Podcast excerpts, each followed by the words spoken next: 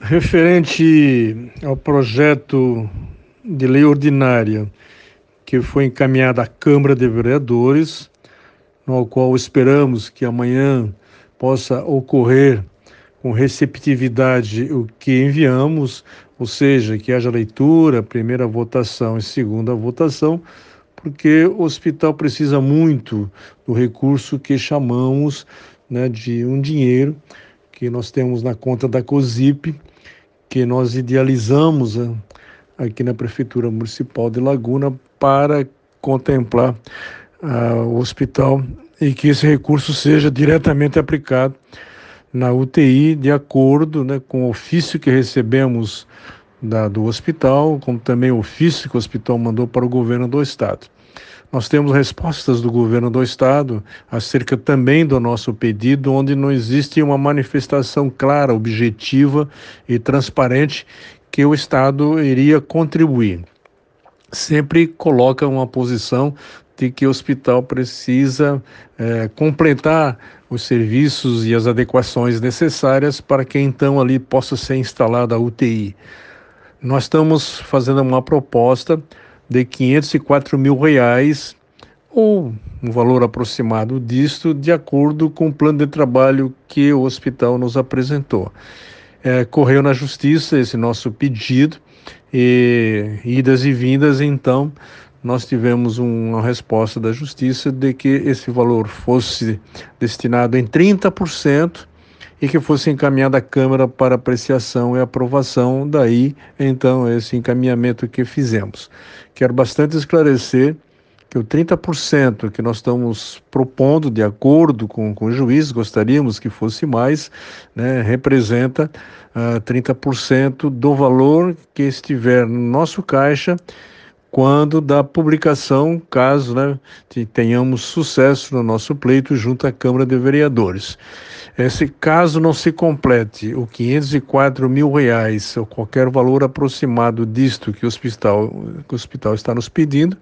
já temos uma outra rúbrica financeira de transferir esse recurso para completar aquilo que o hospital deseja. Espero que com isso o hospital possa fazer as tais adequações necessárias para entregar o Estado e dizer agora é com vocês, governador ou governo do estado, né?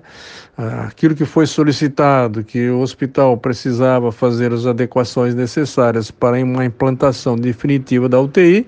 nós estamos colaborando com isto, né? repassando esse recurso as políticas da saúde que está sendo implantada neste governo, principalmente no combate à Covid, espero que Laguna seja aquinhoada com a instalação dessa, dessa UTI.